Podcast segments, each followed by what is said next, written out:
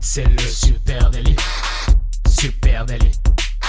C'est le super délit. Toute l'actu social média servie sur un podcast. Bonjour, je suis Thibaut Taurier de La Broue et vous écoutez le Super Daily. Le Super Daily, c'est le podcast quotidien qui décrypte avec vous l'actualité des médias sociaux. Allez, c'est parti. Et moi, c'est Adjan, euh, chez Lille, et c'est le premier épisode de Super Daily. Et autant vous dire qu'on est super, super heureux de démarrer ce podcast. Euh, le but, comme son nom l'indique, c'est d'en faire un tous les jours, que tous les jours vous ayez un petit décryptage euh, de l'actu euh, social média. Et on est super heureux, non Thibaut, de, démarrer ça déjà. Alors ouais, c'est un gros challenge pour nous. Euh, on espère que ça va vous plaire. N'hésitez pas très rapidement à nous faire remonter vos premières impressions. Évidemment, on va faire en sorte de, s'améliorer. Je pense que le premier va être un peu hésitant, puis petit à petit, on va prendre nos marques. Oui, mais en même temps, le premier, c'est toujours celui où on prend le plus de plaisir parce que c'est le premier. Exactement. Et de quoi on va parler aujourd'hui, Thibaut, du coup? Alors aujourd'hui, euh, eh ben déjà, on est champion du monde, euh, Jan. Ça, ça c'est vrai. On est champion du monde. Voilà, là c'est saturé partout dans vos casques. Mais bon, c'est pas grave, on est heureux. Donc on est champion du monde et en fait euh, je me demandais si je devais faire un petit peu de provocation de savoir s'il n'y avait pas un deuxième champion du monde et si finalement le grand champion de cette finale et de cette Coupe du Monde 2018 c'était pas Instagram. Ah ouais, mais pourquoi ça, Thibaut? Eh ben, écoute, euh, je, pense que comme moi tu as suivi un petit peu de près les, réseaux sociaux, la télé et cette finale et les coulisses. Et on a vu euh, vraiment sur cette Coupe du Monde, je trouve quelque chose d'un peu fou se produire et je pense qu'il y aura un avant et un après euh, Coupe du Monde. Alors, moi je suis, totalement d'accord avec ça. Il faudra vérifier, mais je pense que c'est la première grande compétition internationale comme ça, dans le foot en tout cas, Euro ou euh, Coupe du Monde, où dès la fin du match, sur la pelouse, pendant que les joueurs attendaient, ils venaient de gagner, ils étaient en train d'attendre que le protocole se mette en place. Il y en a quelques-uns, et notamment euh, deux auxquels je pense qui ont fait ça pendant toute la Coupe du Monde, qui sont remplaçants, c'est Benjamin Mendy et Presnel Kimpembe. Clairement, c'est les community managers euh, pour leur propre compte de l'équipe de France. C'est-à-dire que Benjamin Mendy, euh, le coup de sifflet a été, il a cou- le coup de sifflet euh, final a, a retenti, il a couru sur la pelouse et après il était smartphone en main et c'était parti. C'était story sur story en direct, direct, direct en story. Ouais, je trouve que c'est le, truc un peu, euh, un peu fou de cette Coupe du Monde. C'est alors, euh, il y a eu comme ça, en- effectivement, il y a eu les community managers officiels de l'équipe. Euh, on a vu évidemment des Pogba en première ligne, Mbappé pas mal aussi. Et c'est assez fou ce qui s'est produit. Je, trouve que c'est pas quelque chose qu'on voyait avant.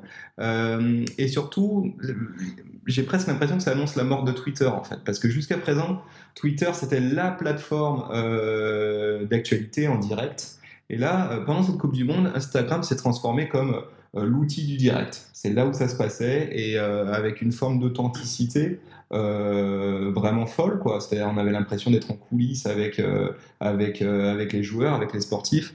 Et euh, je, crois que c'est ouais, assez unique et encore une fois, ça prouve euh, la bonne santé et la puissance actuellement euh, d'Instagram.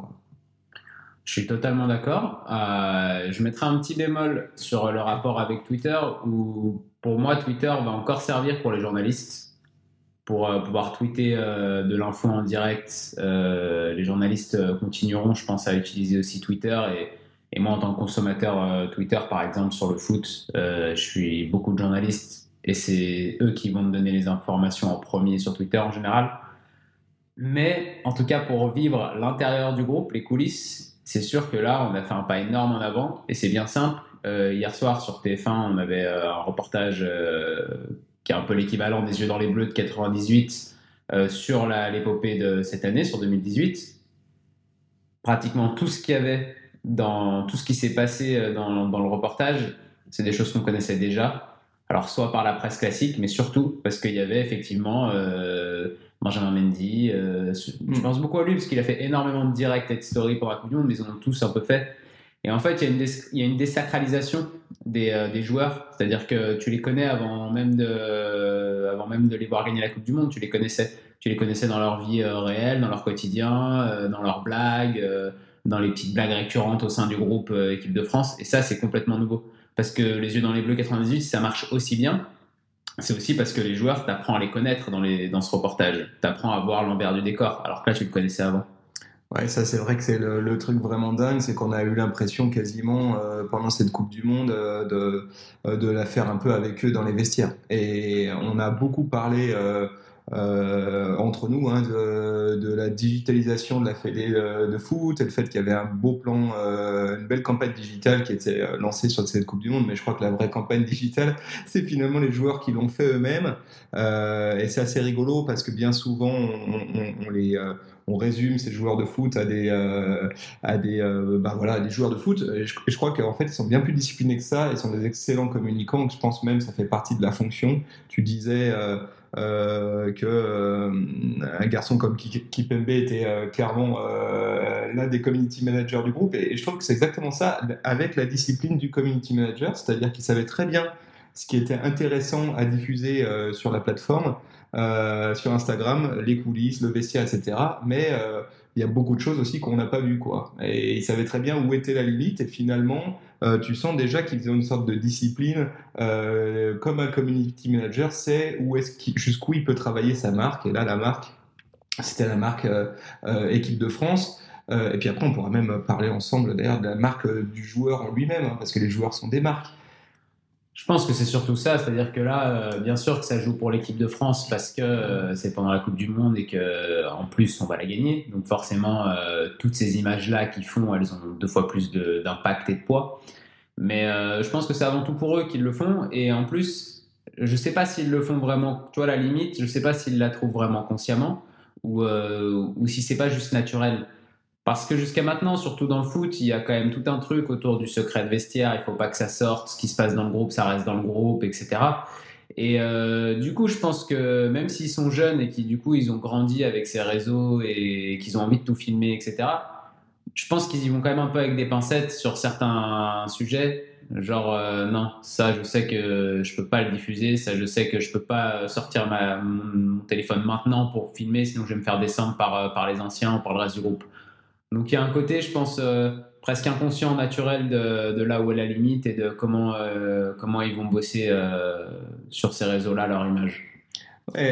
moi, moi, ça m'a un peu, ça m'a vraiment fasciné, hein, ça, cette espèce de transition qui était en train de se produire. J'ai pas pu m'empêcher. en, voyant l'autre jour, je crois que c'était sur, sur TF1, hein, sortie de match, tu avais des inserts de story Instagram sur TF1. C'est quand même, tu vois, je parlais tout à l'heure de la mort de Twitter. Si tu regardes 2-3 ans en arrière, on avait systématiquement des inserts de tweets. Mm, mm. Maintenant, ils ont été remplacés par des inserts de story Insta. Donc ça, je trouve que c'est une, sorte de vraiment une sorte de révolution qui est en train de se produire. Et ensuite, il y a un truc qui m'a qui m'a vraiment euh, qui m'a vraiment fait tilter. Je me souvenais à la grande époque de euh, Canal euh, etc. Tu avais une caméra, tout le monde attendait un plan de caméra, c'était le plan vestiaire, euh, et c'était des images auxquelles tu n'avais pas accès, quoi. Et tu avais Deniso qui allait, c'était la grande époque de Deniso, et on allait chercher des images dans les vestiaires. Alors, les images dans les vestiaires, effectivement, comme tu le disais, on les a euh, avant toutes les télés. Donc, du coup, euh, moi, je me pose des questions euh, sur, sur Twitter, et puis je me pose aussi des questions sur, sur le, pas le rôle du journaliste, mais le rôle des mass médias, des médias traditionnels, et de savoir si c'est encore eux qui sont pourvoyeurs d'images ou s'ils sont juste curateurs d'images produites par les autres, quoi.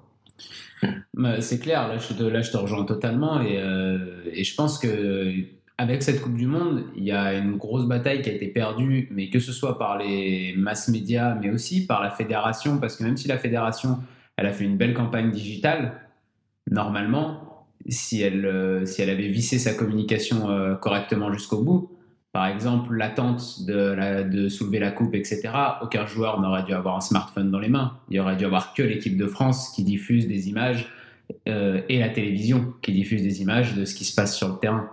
Et le fait que les joueurs puissent avoir des smartphones pratiquement partout avec eux, même à ce moment-là, qui est un moment quand même qui est, qui est censé être sacralisé, c'est le moment où ils vont soulever la Coupe du Monde, donc ils, t'es censé les voir heureux et, euh, juste euh, s'embrasser, euh, vivre un moment fort en émotion et soulever cette coupe. Bah là, tu vois les remplaçants, comme Benjamin Mendy et je disais comme Kipembe, qui font des images eux-mêmes.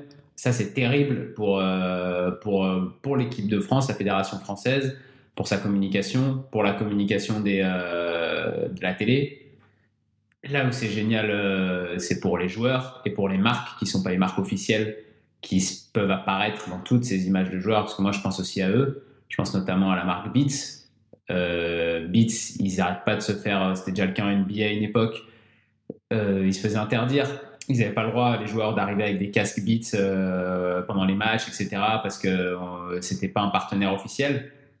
Mais Beats, ils sont beaucoup trop malins et ils arrivent à être de partout. Et du coup, bah, ils sont dans les stories de, Benjamin Mendy tout le long. Et dans les images officielles, ils ont sorti un casque exprès sans, euh, avec du sparadrap sur le côté pour cacher la marque. Sauf qu'à la fin de la Coupe du Monde, ils ont offert un casque euh, à Mendy exactement pareil, avec euh, un espèce de sparadrap mais doré et avec le Beats au milieu. Tout le monde savait que c'était un casque Beats. Et c'est clairement là que la fédération, que les grandes chaînes, elles perdent de l'influence parce que les joueurs ils peuvent euh, créer l'image eux-mêmes et du coup vendre, se vendre à des marques eux-mêmes en fait.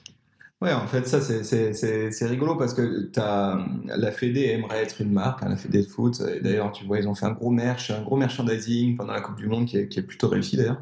Euh, ils se sont euh, lancés un peu tardivement sur les réseaux sociaux et notamment sur YouTube où ils ont sorti. Mais en fait, ils sont déjà à la bourre, quoi. Et euh, en face, tu as des mecs comme, comme Pogba. Pogba, c'est 26,3 millions d'abonnés sur Insta. Donc autant te dire euh, que le mec, euh, c'est plus qu'un community manager. Quoi. C'est une marque euh, comme au niveau de Nike, hein, c'est impressionnant.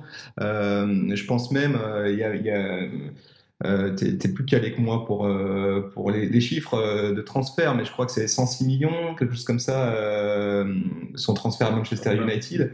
Et je sais qu'à l'époque, il avait été quand même pas mal dit qu'ils achetaient une marque. Ils achetaient la marque Pogba. Et ils achetaient aussi la valeur d'une marque, elle tient aussi à une marque comme, Pogba, elle tient aussi à ses 26,3 millions euh, de followers. Donc, ce que je trouve vachement marrant, c'est que tu euh, prends les remplaçants de l'équipe de France, c'est presque eux qui ont été les plus actifs sur les réseaux sociaux, et tu ne peux pas t'empêcher de te poser la question hormis, euh, je pense, la sincère authenticité de ce qu'ils produisaient, mais l'espèce de win-win où finalement, bah, ils ont capitalisé sur cette Coupe du Monde sans pour autant en être acteurs sur le terrain ils ont décidé de prendre un autre rôle qui était celui d'acteur euh, à l'image. Et là-dessus, franchement, c'est assez brillant. là où je pense que ça va beaucoup se jouer pour eux, c'est aussi dans la suite de la Coupe du Monde. C'est-à-dire que là, ils ont capitalisé grâce à toutes les images qu'ils ont faites. Ils sont fait, euh, ils ont dû développer, je pense, j'ai pas fait gaffe aux chiffres, mais je pense qu'ils ont développé encore plus leur réseau en filmant comme ça l'intérieur de la Coupe du Monde. Sachant qu'un mec comme Benjamin Mendy, par exemple, euh, il joue en Angleterre, à Manchester City. Il avait déjà tendance, il a été blessé longuement cette année, donc il avait déjà tendance à faire ça en fait à Manchester City, à beaucoup filmer euh, l'envers du décor et tout. Donc lui, il a une communauté en plus anglaise et internationale, en plus de sa communauté euh, française. Pogba, c'est pareil, il a une communauté anglaise grâce à Manchester. Euh, aujourd'hui, ça passe aussi par ça, euh, la valeur euh, des joueurs. Quand on voit Ronaldo, Cristiano Ronaldo qui signe à la Juventus, la Juventus, ils achètent la star pour ce qu'elle représente dans le monde. Mais aujourd'hui, Cristiano Ronaldo, il a plus de, followers et de fans Facebook que la Juventus. Mm. Donc, quand ils l'achètent, ils savent qu'ils vont faire un coup marketing énorme. et ça fait partie du prix. Ça fait partie du prix, ça fait partie du salaire pour lequel ils le payent c'est pour tout ça qu'il l'achète. C'est plus que le niveau euh, vraiment sportif intrinsèque. Après, tu as des joueurs encore à l'ancienne. Hein. Tu as N'Golo Kanté, euh, il, a, il, a, il, a, Twitter, il a euh, sûrement, je, pense qu'il a Instagram, je suis pas sûr. Mais il communique, voilà, c'est sobre, c'est pas du tout le même délire. quoi. tu vois, tu, tu, parles de joueurs à l'ancienne, le mec a Instagram, à, Twitter. Donc c'est bien, c'est bien ce que je te dis. C'est à mon avis, Twitter là est clairement ce genre, ce genre d'événement montre que, que, Twitter là est, en, en, grosse perte de vitesse. Et ce qui faisait la, la force d'une plateforme comme Twitter, mm. c'était ça. Euh, que c'était là où tu allais pour euh, prendre du live. C'est-à-dire quand tu avais besoin d'une info en direct, euh, tu allais sur Twitter. Maintenant, j'ai l'impression euh, dans un registre tout à fait différent parce que c'est pas le même engin, c'est pas le même algorithme, c'est pas le même moteur de recherche, etc. Mais j'ai l'impression dans un registre totalement différent si tu veux euh, des images des vestiaires de la Coupe du Monde de foot, bah, tu les auras que sur Instagram aujourd'hui. Tu les auras ni sur Facebook, ni sur Twitter. Et on en reparlera, je pense, dans un, dans un prochain épisode du Super Daily. Mais le format story, quelle révolution ce format story. Oui, c'est le format qui est le plus, le plus spontané en fait. Donc c'est fait par un smartphone pour un, un smartphone.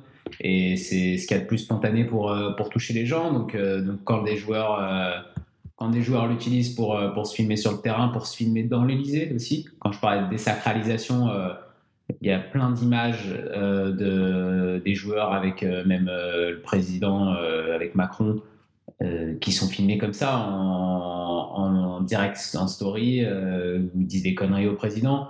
C'est des choses qui ne pouvaient pas exister il y a quelques années en arrière. Il y avait une sacralisation de, du, de l'État. Et je pense que, je pense que c'est un rapport même avec avec ce que représente aussi, alors là, on va pas non plus s'engager sur un terrain politique, mais ça représente aussi euh, ce que cherche à véhiculer Macron mm. dans, sa, dans la désacralisation de tout ça. Quoi. Ben alors là, c'est assez rigolo parce qu'il y a quelques semaines en arrière, tu parles de, il y a quelques années en arrière, il y avait une sacralisation euh, du président, mais il y a quelques semaines en arrière, euh, Macron remettait en place un gamin euh, parce qu'il l'appelait Manu et que ça avait été là aussi filmé par, et là pour le coup par des journalistes forcément, euh, euh, moi j'ai lu deux trois petites choses là sur euh, Macron dans, pris au milieu des coulisses Instagram de, en train de etc. Et c'est sûr que on peut pas aussi s'empêcher de se dire, ben autant la Fédé, il y a peut-être des choses qui lui ont échappé. Euh, en termes de communication, autant un excellent communicant comme notre président de la République, tu te dis qu'il y a peut-être aussi un effet d'opportunisme hein, là-dessus. Euh, et quand on est en recherche d'authenticité, quoi de mieux euh, que d'apparaître de façon totalement spontanée, quasiment sans filtre, comme ça?